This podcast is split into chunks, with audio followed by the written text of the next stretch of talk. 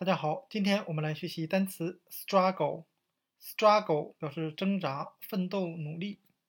我们可以用谐音法使抓够来记这个单词。当一个人掉进水里的时候，他会使劲去用手抓或用手够，能够使自己上浮的东西。所以我们可以用使抓够来联想到挣扎、奋斗、努力的含义。那我们看一下这个例句。The man in the river is struggling for survival。这个在水里的男人正在使劲去努力挣扎，为寻求一线生机。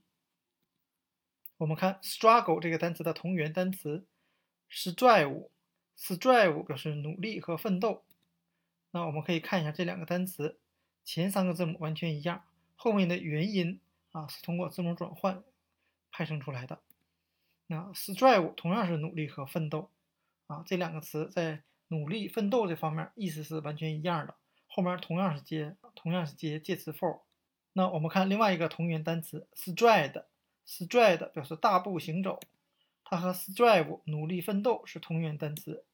那么如果一个人努力奋斗，那他就是向他的目标大步的前进，大步的前行。